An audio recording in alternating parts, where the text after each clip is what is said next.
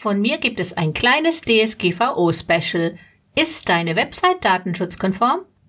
Ja, ja, ich weiß, viele können das Thema DSGVO nicht mehr hören. Aber es ist ein wichtiges Thema und ich bin oft erstaunt, wie wenig oder oft auch wie nachlässig viele Unternehmer die Bestimmungen der DSGVO umsetzen und dabei viel riskieren. Die neue Datenschutzgrundverordnung ist seit gut einem halben Jahr in Kraft.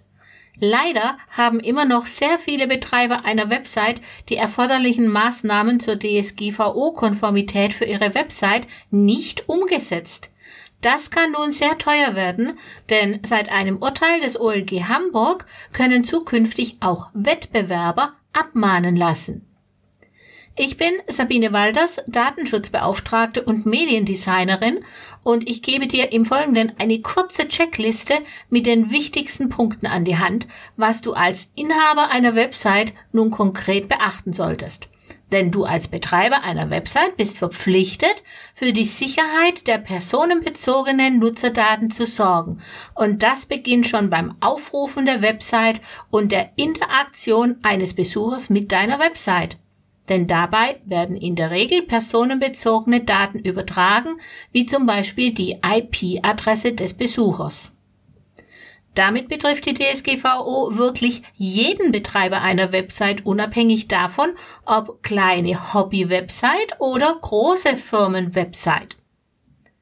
Der Check einer Website auf DSGVO-Konformität ist umfangreich. Mit was also sollte begonnen werden? Ganz einfach. Beginne mit dem, was offensichtlich ist, also das, was öffentlich und von jedem Besucher zu erkennen ist. Erstens. Auch wenn einige Punkte der DSGVO, wie zum Beispiel ein Impressum, schon lange vor dem 25. Mai 2018 Pflicht waren, es gibt sie immer noch. Websites ohne Impressum oder aber mit fehlerhaften Impressum, was ebenfalls zu einer Abmahnung führen kann. Zweitens. Gibt es auf der Website schon eine Datenschutzerklärung aus Zeiten vor der DSGVO? Dann muss diese alte Datenschutzerklärung angepasst werden, denn die rechtlichen Grundlagen der Datenverarbeitung, die betroffenen Rechte und die Informationspflichten haben sich geändert. Gab es seither noch keine Datenschutzerklärung für die Website, dann muss diese spätestens jetzt dringend erstellt werden. Für Impressum und Datenschutzerklärung empfehle ich, lass diese von einem IT-Fachanwalt für deine Website erstellen. Alternativ gibt es auch Generatoren. Solltest du einen solchen Generator verwenden, gilt, Du bist selbst für die Richtigkeit deiner Angaben verantwortlich. Gibst du nicht alle erforderlichen Daten in den Generator ein oder machst fehlerhafte Angaben, kann der Generator auch kein richtiges Impressum oder eine einwandfreie Datenschutzerklärung ausgeben. Achte auf die korrekte Einbindung der Datenschutzerklärung auf der Website. Die Datenschutzerklärung sollte im Idealfall als einzelner Menüpunkt in der Navigationsleiste zu finden sein. Also bitte nicht einfach auf der Impressumseite die Datenschutzerklärung irgendwie mit einbinden. Drittens. Eine SSL-Verschlüsselung ist ebenfalls erforderlich, vor allem wenn du Formulare Newsletter-Anmeldung oder ein Kontaktformular oder einen Mitgliederbereich anbietest.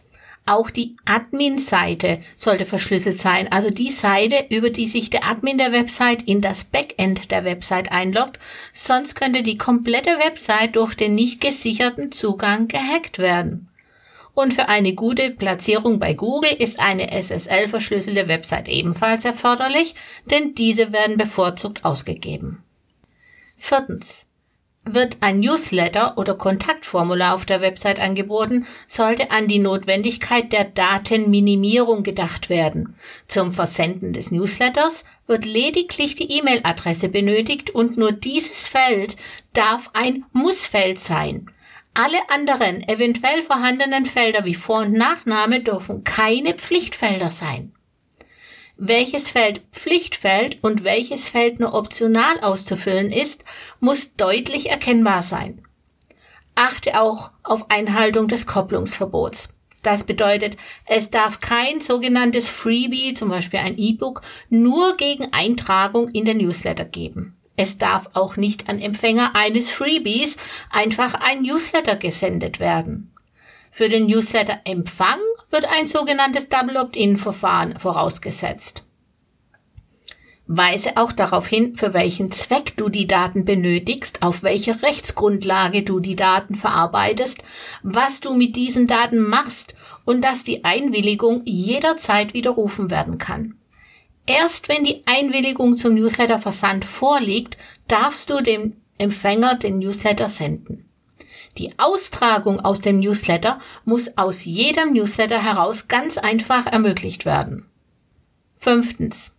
Was passiert im Backend der Website? Auch wenn du die Website selbst mit einem CMS wie zum Beispiel WordPress oder einem Baukastensystem erstellt hast, kannst du nicht automatisch davon ausgehen, dass da im Hintergrund technisch alles von Anfang an DSGVO-konform eingerichtet ist. Bei manchen Baukastensystemen zum Beispiel ist das selbst nachträglich gar nicht möglich. Oft ist es auch so, dass die Website von Einzel- oder Kleinunternehmern aus Kostengründen von einem Familienmitglied, einem guten Bekannten oder einem Studenten gemacht und betreut wird, der sich ganz gut mit dem Internet auskennt. Diese sieht dann meist auch ganz schick aus, aber sammeln die Plugins und Tools, die in die Website eingebaut wurden, Daten von den Besuchern? Wenn ja, werden diese anonymisiert? Werden Cookies eingesetzt? Wenn ja, für welchen Zweck? Und wie lange werden diese gespeichert?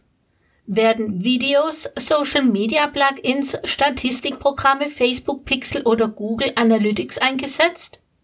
Werden die Besucher bei der Interaktion mit deiner Website zum richtigen Zeitpunkt umfassend über ihre Rechte, die Verarbeitung und Speicherung der Daten informiert? Gibt es erforderliche AV-Verträge mit den Auftragsverarbeitern im Bereich der Website? Mit wem ist überhaupt ein AV-Vertrag erforderlich? Und welche Punkte aus dem Bereich Website musst du im Verarbeitungsverzeichnis aufführen?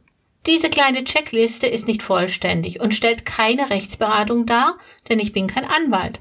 Viele Fragen können auch nicht pauschal und schon gar nicht innerhalb eines einzigen Podcasts beantwortet werden. Aber wenn du mehr zum Thema wissen möchtest oder Unterstützung benötigst, egal ob persönlich oder mit einem Online-Kurs zum Thema, dann nimm gerne Kontakt mit mir auf. Ich bin Sabine Walters, Datenschutzbeauftragte und Mediendesignerin. Meine Website findest du unter walters-mediendesign.de. Und nun wünsche ich dir noch eine schöne Adventszeit und viel Freude mit dem Adventskalender für das Homeoffice.